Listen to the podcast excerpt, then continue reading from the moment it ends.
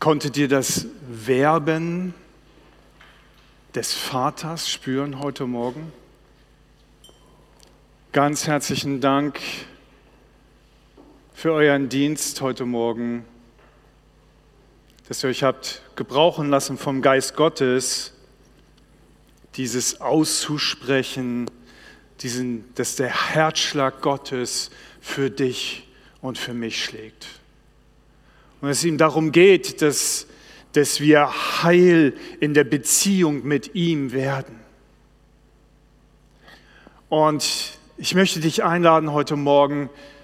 Manchmal sind das so besondere Momente wie heute Morgen, wo unser Herz berührt ist. Und dann lassen wir das aber so ganz schnell auch an uns vorbeiziehen. Diesen, diesen göttlichen Moment. Und wir denken, okay, es geht irgendwie weiter und irgendwie muss ich auch weitermachen und, und dann kneifen wir unsere Pobacken zusammen und aber ich glaube, dass, dass das ein Fehler ist. Und wenn du heute Morgen durch den Geist Gottes berührt wurdest und angesprochen, eingeladen wurdest, zum Vaterherz zu kommen, dann mach davon Gebrauch. Geh nicht heute Morgen hier einfach wieder nach Hause nach dem Gottesdienst. Suche jemanden, Bruder, eine Schwester, und geh mit ihm gemeinsam vor Gott.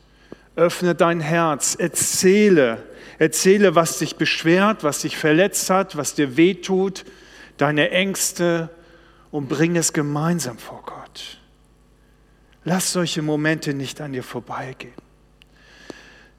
Zum Vaterherz Gottes zu kommen, in diese Beziehung, in diese Gemeinschaft mit ihm hineinzukommen, ist die Voraussetzung dafür, dass das, was Jesus uns in Johannes 14, Vers 12 zugesagt hat und über diese Gemeinde dieses Jahr geschrieben hat, dass er uns versichert, dass wer an ihn glaubt, wer in dieser Beziehung mit ihm lebt, wer in dieser Beziehung zum Vater lebt und dass von Herz zu Herz dieser, dieser Herzschlag ausgetauscht wird, dieselben Dinge tun wird, die er getan hat, ja noch größere, weil der Vater, weil er zum Vater geht, Jesus geht zum Vater und wirkt weiter, weiter durch dich und durch mich.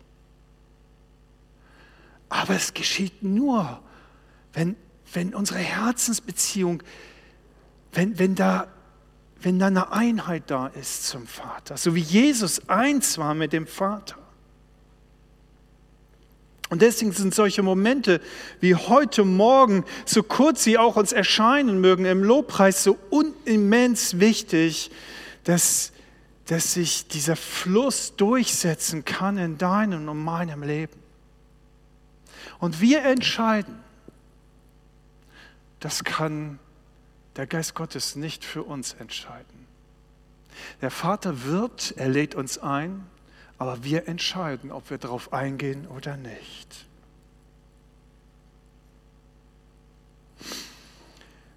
Bei diesem Leitvers, wenn es darum geht, diese Aussage Jesu, ich werde weiterhin dieselben und die größten, noch größere Dinge durch dich und mich wirken, woran denken wir bei diesen Dingen zuallererst? Also bei mir ist es auf Wasser laufen.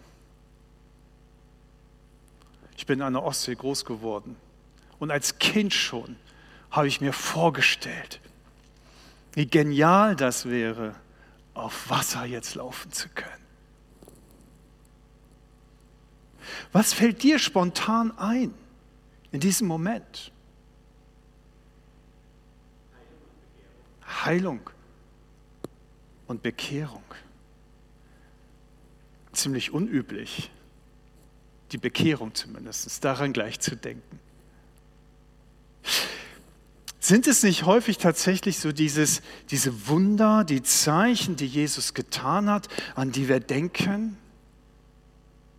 So das, was so die, die, die Hauptaufmerksamkeit von uns auf sich zieht, weil das so, so, so, so besonders ist so absolut außerhalb unseres Vorstellungsvermögens. Etwas, was außerhalb unserer Erlebniswelt ist. Und vielleicht ist es genau deshalb, weshalb wir genau auf diese Dinge vielleicht zuerst schauen und daran denken, weil das so anders ist, so spektakulär.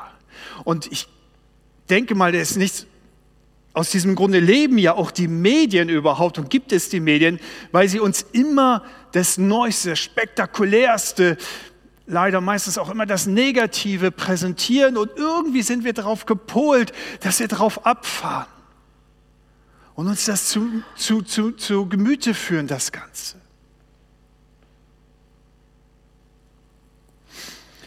Und ich habe mich, warum denken wir aber nicht zuallererst über das nach, wenn Jesus sagt, ich werde weiterhin wirken durch euch, die gleichen Dinge und größere Dinge. Warum denken wir nicht da zuerst, so wie Dieter das sagte, an Rettung, an Mission? Daran, zu jeder Zeit, an jedem Ort, den Menschen, denen wir begegnen, zuzurufen, die Königsherrschaft Gottes hat begonnen. Kehre um, tu Buße, lass dich versöhnen mit Gott. Warum denken wir nicht zuerst an Stunden und nächtelange Gemeinschaft mit dem Vater? Das ist ein Werk, das, das Jesus lebte, wo unsere Herzen heil werden können, wo wir aus unendlichen Quellen schöpfen dürfen. Interessant ist, dass die Evangelien eine ganz andere Reihenfolge der Werke Jesu wiedergeben. Von ihrer Priorität, von ihrer Wichtigkeit.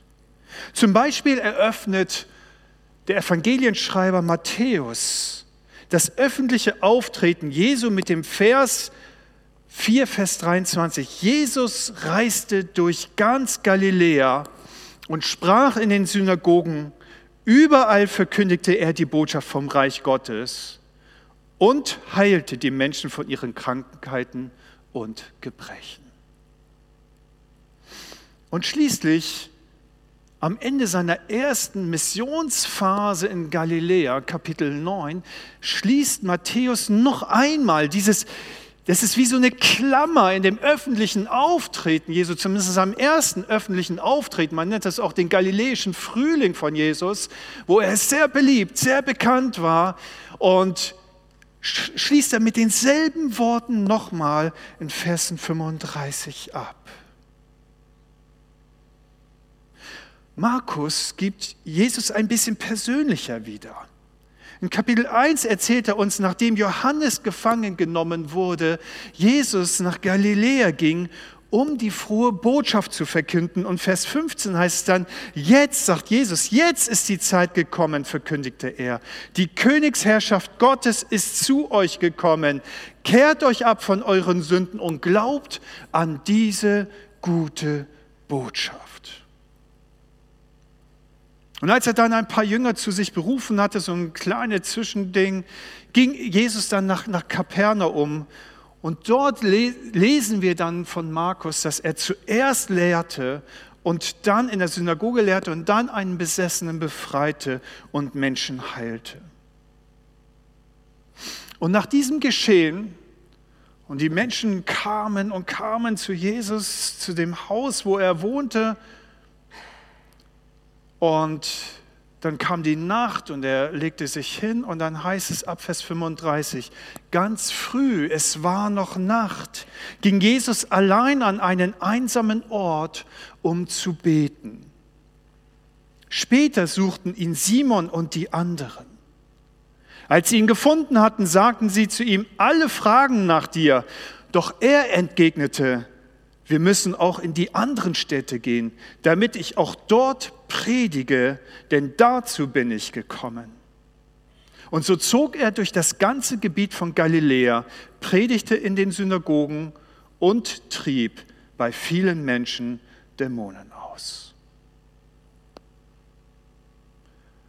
Lukas, der dritte Evangelienschreiber, berichtet ebenso, genau in dieser gleichen Reihenfolge. Kapitel 4, Vers 14. Und Jesus kehrte in der Kraft des Geistes zurück nach Galiläa und das Gerücht von ihm verbreitete sich durch die ganze umliegende Gegend. Und er lehrte in ihren Synagogen und wurde von allen gepriesen. Und nachdem er in Kapernaum war, ging er in seine Heimatstadt Nazareth und lehrte dort in der Synagoge und bezog dann, weil an diesem Tag die Lesung aus Jesaja 61, Vers 1 war, bezog er genau diese prophetische Aussage auf sich und sagte, heute ist dieses Wort in Erfüllung gegangen. Und da heißt es vom Propheten Jesaja: Der Geist des Herrn ruht auf mir, denn er hat mich gesalbt, um dem Armen die gute Botschaft zu verkünden. Er hat mich gesandt, Gefangenen zu verkünden, dass sie freigelassen werden, Blinden, dass sie sehen werden, Unterdrückten, dass sie befreit werden.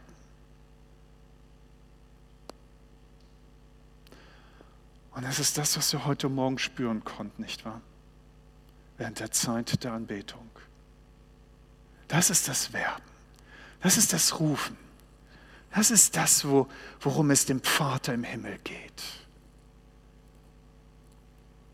Gefangenen zu verkünden, dass sie freigelassen werden. Unterdrückte, dass sie befreit werden. Die gute Botschaft zu verkünden und das Blinde sehen werden. Warum betone ich das? Weil es in der Bibel eine Regel gibt. In den meisten Fällen wo Dinge aufgelistet werden, da ist es so, dass das Erstgenannte immer einen höheren Stellenwert als die Dinge, die danach genannt werden. In allen Listen der Apostel, die du lesen kannst, steht der Apostel Petrus immer ganz oben als erstes benannt. Und Judas Ischariot in allen Listen immer als Zwölfter, als Letzter. Und das hat das ist nicht einfach so, weil ihr nichts Besseres eingefallen ist, sondern das hat im jüdisch-hebräischen Denken hat das eine Bedeutung. Petrus war der Fels und der Leiter der Gemeinde. Deswegen steht er in allen Listen als erstes. Wenn also im Hebräisch, hebräischen Denken etwas vorangestellt wird, wird es auch als erstes benannt. Und so geht es eben auch in diesem Thema mit den Werken, die Jesus weiter wirken möchte durch dich und mich auch. Es geht zuerst um die Verkündigung und dann um die ganzen Wunder und Zeichen.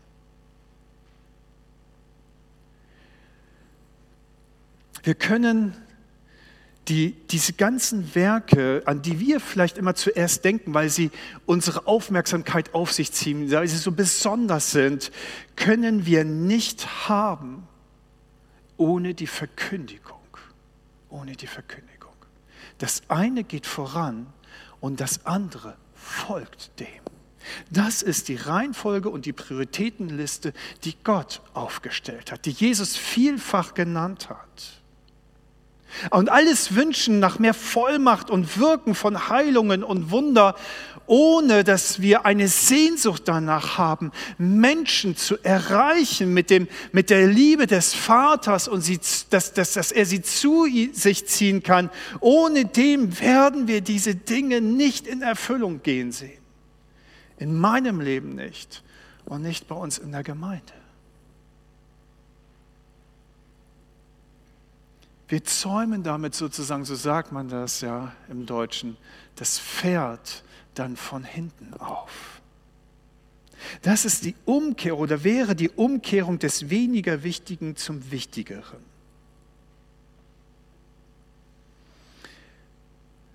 Also, nicht die Zeichen und Wunder gehen der Verkündigung voran, sondern sie folgen ihr. Aber, und das ist das Interessante, dass an allen Stellen, wo Jesus selbst das aussagt, wo er auch seine Jünger hin entsendet, wenn wir verkündigen, wenn wir Mission leben, dann werden die Werke folgen. Sie werden folgen. Und damit müssen wir rechnen. Damit müssen wir rechnen. Als Jesus seinen zwölf Jünger aussendet, Matthäus 10, Vers 7, da legt er genau diese Reihenfolge auch in diesem, diesem Aussendungsbefehl fest. Da heißt es, dann geht und verkündet ihnen, dass das Himmelreich unmittelbar bevorsteht. Geht und verkündigt, das ist das Erste, was genannt wird. Und dann erst macht die Kranken gesund, erweckt die Toten zum Leben, heilt die Aussätzigen und treibt böse Geister aus. Und wenn ich in mein Herz reinschaue, dann merke ich, ja, das mit dem Verkündigen, das ist schön und gut, aber ich hätte gerne lieber gleich das nächste. Ich würde lieber gleich erleben, dass ich Menschen die Hand auflege, egal was für eine Krankheit sie haben, und sie werden gesund. Ich würde viel mehr erleben wollen, dass ich, wenn ich durch die Straßen gehe, dämonisch besessene Menschen anfangen zu schreien und sich auf den Boden zu wälzen und zu sagen, dich kenne ich, du bist ein heiliger Gottes. Was willst du von mir? Wäre cool, oder? Ich weiß es nicht. Ich weiß nicht, ob ihr schon mal einen Befreiungsdienst gemacht habt. Ich habe schon einige Befreiungsdienste hinter mir, die waren nicht immer so souverän, muss ich zugeben. Und die waren manchmal ganz schön angsteinflößend, für mich zumindest. Aber ich merke auch da, wo wir uns auf Christus stellen, und es war in dieser Situation immer wieder und wieder, nicht ich bin es, sondern der Herr ist es, der in mir lebt. Und dann hast du eine ganz andere Souveränität.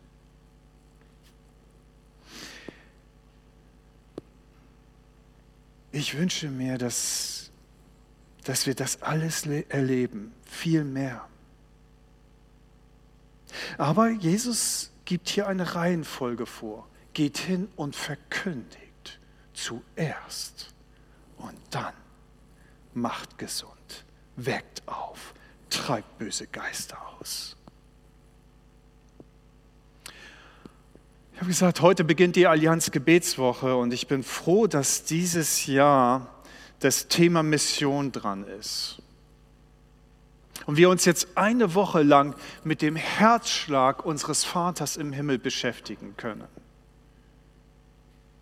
Und ich staune darüber, wie Gottes Geist die Dinge in Reihenfolge bringt, ohne dass ich das in irgendeiner Weise geplant habe.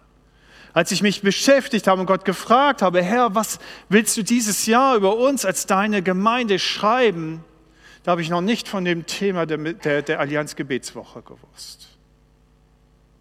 Und es ist einfach spannend, dass sich hier etwas ineinander fügt, dass wir, wenn wir über die Werke, und wir werden uns dieses Jahr mit diesen Dingen beschäftigen, was Gott weiter wirken möchte durch dich und mich, dass er beginnt, und ich hätte sowieso getan, aber dass jetzt die Allianz Gebetswoche genau mit diesem Thema hier reinkommt, finde ich einfach grandios.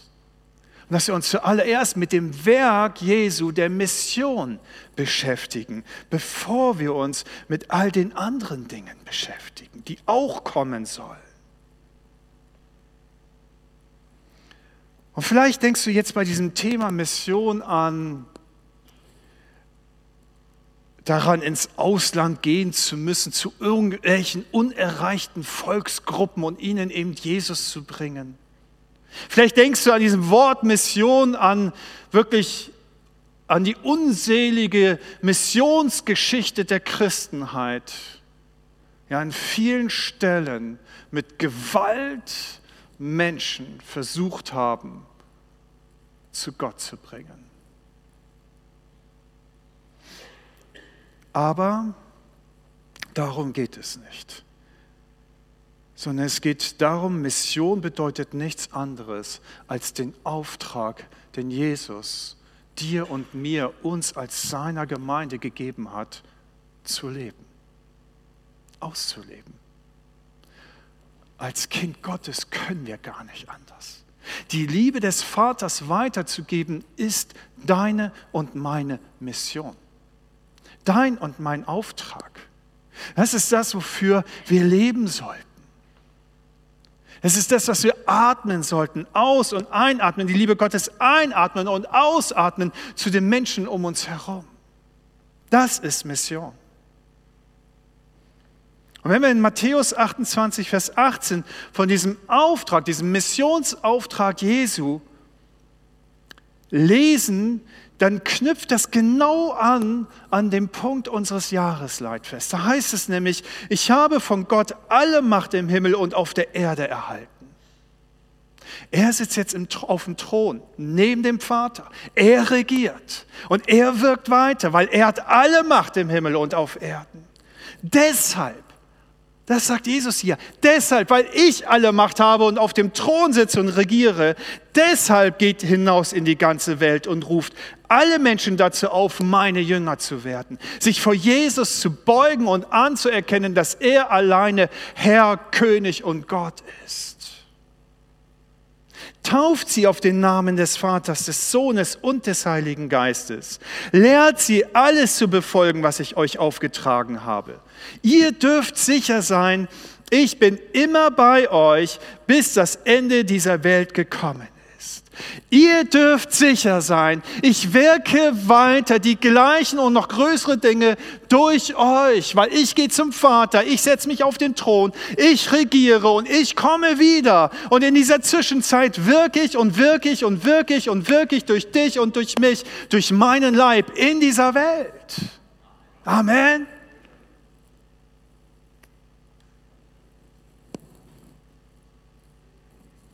Und wie bei den Zeichen und Wundern, von denen ich letzten, letzten Sonntag sprach, gilt es auch bei der Mission. Diese Worte Jesus, Johannes 15, Vers 5, ohne mich könnt ihr nichts tun. Die Früchte, die an dir und an mir dranhängen, sind nicht nur Zeichen und Wunder. Es ist an jede Seele, die gerettet wurde. Aber nur das geschieht, wenn du und ich dran sind, dranbleiben, wenn wir in Jesus sind und er in uns ist, sagt Jesus, wie die Rebe am Weinstock. Und das Gleiche, was bei Zeichen und Wundern gilt, gilt auch bei der Mission entspann dich. Entspann dich. Entspann dich. Ich möchte uns heute Morgen nicht einpeitschen, dass wir mehr missionieren müssen, mehr evangelisieren müssen, dass wir eine Pflicht zu erfüllen haben dass du deinem schlechten Gewissen nur entkommen kannst, wenn du mehr andere Menschen von Jesus erzählst. Um das geht es nicht. Überhaupt nicht. Ganz im Gegenteil. Wenn wir so unterwegs sind, werden wir nichts erreichen. Jesus ging einmal sehr hart die Schriftgelehrten, die Pharisäer an, weil er sagte, Ihr geht umher, ihr durchstreift die Länder der Welt und sucht nur einen einzigen zu finden, den ihr zu Jünger machen könnt. Und was macht ihr? Ihr bringt ihn zurück unter das Gesetz, unter die Knechtschaft. Und es geht ihnen mit euch schlechter als ohne Jesus sagt hier sehr deutlich, ihr macht etwas aus der eigenen Anstrengung heraus. Ihr macht etwas, weil ihr damit etwas erreichen wollt. Ihr glaubt, dass ihr damit vielleicht sogar euer eigenes Paradies, ihr euren eigenen Himmel erarbeiten könnt. Aber die Menschen, die ihr fangt, sind Gefangene und nicht Befreite in Jesus Christus. Also, nicht aus eigener Kraft, nicht in der eigenen Anstrengung, nicht aus schlechtem Gewissen. Entspannt euch. Entspann dich. Ohne Jesus kannst du niemanden bekehren. Genauso wenig wie du einen Toten auferwecken kannst. Wir denken immer, wir tun das. Nein. Wir sind nichts anderes als die Hand und der Mund Jesu, der einfach etwas weitergibt. Und es ist der Geist Gottes, der wirkt. Das können wir nicht bewirken. Ich habe mit so vielen Menschen gesprochen, aber das Herz geschlossen, wie mit einer Teflonbeschichtung drüber gezogen. Und alles, was du sagen konntest, ist einfach abgeflossen. Stunden verbracht und nichts hat eine Wirkung gezeigt. Wir können es nicht machen. Es sind nicht deine und meine Worte der Weisheit und der Erkenntnis.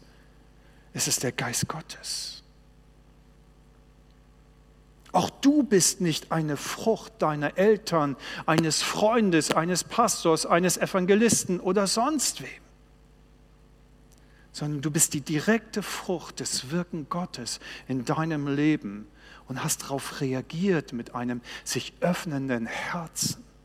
Und irgendwo fand Gott jemanden, der bereit war, diesen Samen der Hoffnung, der Liebe, der Gnade, der Vergebung, der Annahme in dein Herz hinein auszusprechen, hineinzusehen und du hast darauf reagiert.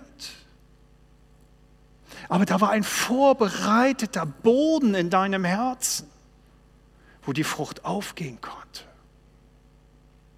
Und das ist der Geist Gottes. Das bist nicht du und das bin nicht ich. Nein, ihr Lieben, wenn wir dieses Werk weiterführen wollen, wenn das unser Anliegen ist, dass Jesus so durch uns weiterwirken kann in unserer Umgebung, dann nur aus diesem einen Grund, weil wir erkennen, dass wir selbst eine Frucht dieses Wirkens sind und aus Dankbarkeit heraus, dass wir ewiges Leben haben dürfen, dass wir erkennen konnten, das ist Gnade. Geschwister, es ist Gnade, erkennen zu dürfen, dass es einen lebendigen Gott gibt und dass sein Sohn gekommen ist, um für dich und für mich zu sterben, um uns zu verbinden mit dem Vater, zurückzubringen in die ursprüngliche Berufung und Beschaffenheit, in die Gott uns hineingedacht hat. Es ist Gnade. Das hat keiner sich von uns verdient. Und aus, diesen, aus dieser Dankbarkeit heraus dürfen wir uns Gott zur Verfügung stellen und alles eigene anstrengen. Lass es bitte bleiben. Lass es bitte bleiben. Es ist nicht dein Verdienst und wird es niemals werden. Jesus hat gesagt, mir ist alle Macht gegeben im Himmel und auf Erden. Deshalb geht hin. Ihm ist es gegeben. Seine Macht, seine Kraft, sein Geist, seine Mission, die er weiterwirkt durch dich und mich, wie bei den Jüngern. Und genau das lesen wir gleich zu Beginn als eines der größten Werke, die Jesus gewirkt hat, nachdem er beim Vater war und auf dem Thron saß. In Apostelgeschichte 2, Vers 37, da lesen wir, nachdem Petrus gepredigt hat, aus dem Geist Gottes heraus. Als sie aber das hörten, ging es ihnen durchs Herz und sie sprachen zu Petrus und den anderen Aposteln, ihr Männer, liebe Brüder, was sollen wir tun? Die nun sein Wort annahmen, ließen sich taufen. An diesem Tage wurden hinzugefügt etwa 3000 Menschen. 3000 Menschen. Aber das Entscheidende war, Petrus ließ sich gebrauchen. Ja, aber das, was wir lesen, ist, es ging ihnen durchs Herz. Das war das Entscheidende. Und das ist das, was nur der Geist Gottes wirken kann. Wenn es hier im Verstand hängen bleibt, die Worte, die wir reden, und nicht das Herz erreicht eines Menschen, passiert nichts. Passiert nichts. Und interessant ist, dass Jesus in seinem ganzen Wirken auf der Erde sowas nicht bewirkt hat. Da saßen die 4000, die 5000 erwachsenen Männer, Frauen und Kinder noch dazu eingezählt, die seinen Worten lauschten, die aber ihn eigentlich nur feierten und wollten als Brotkönig die überhaupt total vergessen haben, die es nicht geblickt haben, die es nicht begriffen haben, wer da zu ihnen spricht, wer jetzt Fisch um Brot vermehrt, damit sie nicht hungrig nach Hause gehen müssen. All das war etwas, was nicht ihre Herzen wirklich erreichen konnte, dass dieses, dass er der Messias ist, dass er Gott selbst ist, der zu ihnen gekommen ist, um die Liebe des Vaters zu zeigen. Erst als er weg war, konnte der Heilige Geist die Herzen der Menschen für Jesus und den Vater gewinnen. Und sein Reich ist ein Reich der Herzen. Es ist kein Reich von dieser Welt. Also nicht du missionierst, nicht du heilst, nicht du wächst Tote auf, nicht du treibst Dämonen aus. Das kannst du mal versuchen dann weißt du, dass das andere auch nicht funktioniert. Sondern, und du missionierst auch nicht, sondern es tut der Geist Gottes. Weil es der Herzschlag des Vaters ist, dass alle Menschen zur Erkenntnis der Wahrheit kommen, dass sie gerettet werden, dass sie sich versöhnen lassen mit dem Vater. Das ist sein Herzschlag, das ist sein Verlangen, das ist seine Sehnsucht, so wie heute Morgen auch hier. Es ist seine Sehnsucht, dass du geheilt wirst in deiner Seele, in deinem Herzen, dass du ganz tief in diese Gemeinschaft, in diese Berührung mit dem Vater kommst und alles dort erlebst, wonach dein Herz sich sehnt. Und das möchte er, nichts anderes möchte er für jeden anderen Menschen da draußen auch. Deshalb wird er wirken. Er wird dafür sorgen.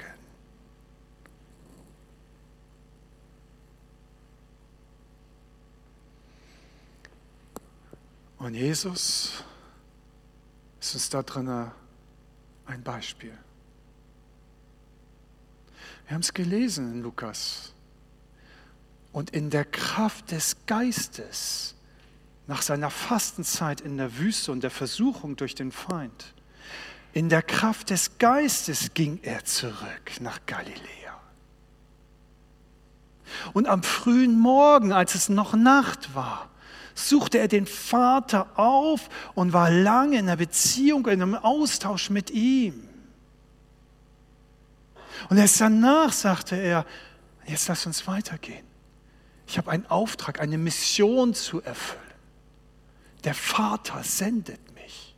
Der Geist Gottes sendet mich.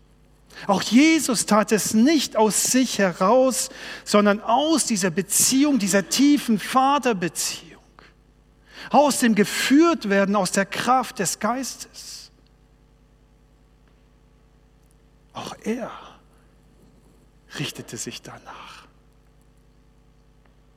Und ohne dem geht es nicht. Und das Schöne ist, dass wir nichts anderes als das brauchen. Nichts anderes. Ich bin sogar überzeugt mittlerweile, wenn wir das leben, diese Vaterverbindung leben, diese Beziehung, wenn wir dran sind am Weinstock, diese Verbindung sind, wenn der Geist Gottes durch uns wirken kann, wenn wir ihm Raum geben, wenn wir in dieser Verbindung mit ihm leben, bin ich überzeugt, dass wir nicht einmal irgendwelche Evangelisten, Trainings und Schulungen und solche Dinge mitmachen müssen. Heute, ich habe viele Dinge selber gemacht und selber erlebt an solchen Schulungen. Und ich merke aber heute, bin ich mehr und mehr der Annahme, dass sie einen manchmal viel mehr sogar hindern und im Weg stehen können. Ich weiß nicht, wie es euch geht, weil man sich dann immer so darauf fokussiert, ja, wie war das nochmal? Wie muss man jetzt das Evangelium richtig erklären? Was hat der Lehrer da gesagt? Was habe ich da gelesen? Welche sind wirklich die wichtigen Elemente des Evangeliums und welche darf ich Darf ich ruhig zur Seite lassen? Wie gehe ich mit ablehnenden Reaktionen um? Wie vermeide ich psychologischen Druck auszuüben? Und all diese Dinge. Und all das lernst du in diesen Kursen. Ja, und es ist vielleicht nicht verkehrt, sich einmal mal so ein Ding an, anzutun. Aber was ich erlebe, ist, dass wir ganz häufig dieses Element der Geistesführung austauschen mit Trainings und Schulungen. Und das hat keine Wirkung. Keine Wirkung. Lieber darauf verzichten und den Geist Gottes folgen, als umgekehrt. Es wird dann nur alles viel, viel komplizierter. Der Geist Gottes weiß, was derjenige hören möchte und muss, um damit sein Herz aufgehen kann, damit der Same des Evangeliums da hineinkommen kann. Er weiß es. Und er wird es dir geben. Und du wirst die Worte aussprechen, wie Petrus es getan hat. Und dann wird es dem Zuhörer ins Herz fahren und er wird den Vater finden. Also was es braucht, ist unsere Liebe zum Vater, die dann diese Scheu und ja, auch manchmal unsere Bequemlichkeit und unsere Menschenangst, Menschenfurcht überwinden kann, um seine Vision von Mission, sein Herzschlag leben zu können. Und wenn wir zurückkommen zu dieser anfänglichen Frage, Warum suchen wir mehr diese nachfolgenden Werke in unserem Leben zu sehen als, als das wichtigere Werk, nämlich Mission zu leben? Dann habe ich da eine Theorie zu. Ich glaube, das erste ist wirklich, es beeindruckt einfach mehr. Es beeindruckt mich mehr, definitiv. Und als man Jesus einmal einen Gelähmten brachte und er zu ihm sagte, die sind deine Sünden vergeben, da regten sich die ganzen Schriftgelehrten und Pharisäer ringsherum auf. Wie kann er das nur tun? Und Jesus merkte, was in ihnen abgeht. Und dann fragt er, was ist leichter? Jemanden zu sagen, dir sind die Sünden vergeben oder aber sei geheilt. Aber damit ihr wisst, dass der Menschensohn Macht und Autorität hat, die Sünden auf Erden zu vergeben, sprach er, steh auf nimm deine Matte und geh. Und ich habe mich gefragt, was, wie finde ich das eigentlich? Was glaube ich, was ich leichter finde? Meine Antwort ist ganz ehrlich, Sünden vergeben finde ich viel leichter. Wisst ihr warum? Das sieht keiner. Das kann keiner nachprüfen. Stimmt? Franz, wenn ich zu dir sage, dir sind deine Sünden vergeben, dann sagst du Danke und das war's. Hast ein Grinsen vielleicht auf dem Gesicht und dann gehst du. Aber wenn hier ein Rollstuhlfahrer reinkommt, querschnittsgelähmt, ich sage, steh auf, sei geheilt. Hm. Hm. Und es geschieht nicht. Da stehe ich ziemlich dumm da. Ne? Was für ein Volltrottel. Und ich glaube, dass es genau das ist. Dass es genau das ist, dass wir, wir, wir sind, das ist attraktiver, das nimmt mehr Aufmerksamkeit, deswegen suchen wir auch drauf. Und, und das ist der zweite Grund, wir stehen viel besser da. Wir stehen besser da. Das ist eine Theorie. Dass, wenn wir diese Dinge sehen würden, wenn sie in unserem Leben wären, dann könnten wir verkündigen. Weil dann würde man unseren Worten glauben. Unseren Worten. Ihr hört schon, wie ich formuliere, nicht wahr? Ist es nicht ein Stück weit so? Aber wenn nicht, dann stehen wir blöd da, werden abgelehnt und Ablehnung tut weh und mag keiner von uns. Keiner möchte, dass wir im Dorf, dass man im Dorf über uns redet. Das ist ein, das ist ein komischer Christ da. Da musst du vorsichtig sein. Er macht so komische Spinnerkram mit Heilung und so. Versucht er zumindest. Es klappt nie. Kennt ihr das? Wer möchte so, dass man im Dorf über einen redet oder in der Stadt, in der Nachbarschaft? Peinlich, ne? Also lassen wir alles. Aber wir wünschen uns, dass das passiert. Ich glaube, dass wir ganz stark, ganz stark von diesen Gedanken gefesselt und gefangen genommen sind. Wir müssen es tun. Wir müssen es tun. Es ist unsere Anerkennung. Wir verlieren unser Gesicht. Ich glaube, das ist das, was uns danach mehr danach ausstrecken lässt, diese nachfolgenden Werke in unserem Leben sehen zu können als die Mission.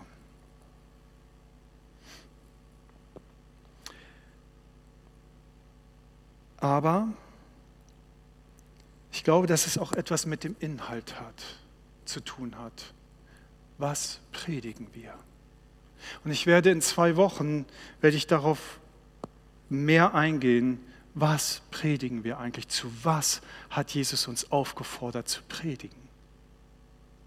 Nämlich, dass das Reich Gottes, die Königsherrschaft Basilea, die Königsherrschaft Gottes, angebrochen ist.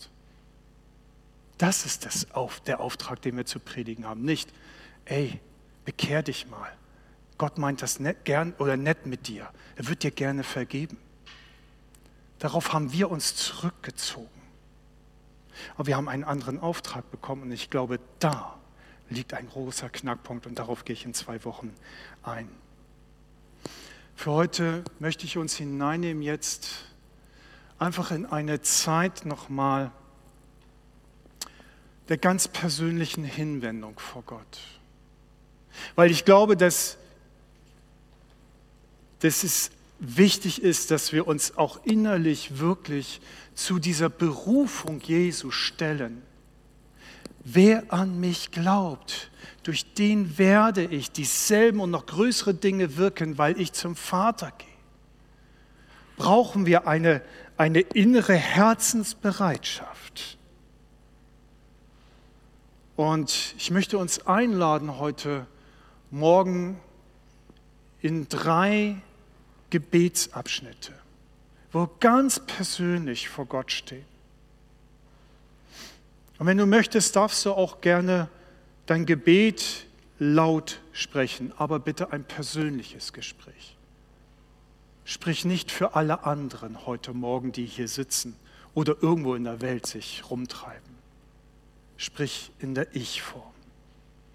Ich, Herr, danke dir. Ich, Herr, bitte dich um Vergebung. Ich, Herr, bitte dich, verändere mich. Lass uns persönlich sein heute Morgen vor Gott, ihm Antwort geben.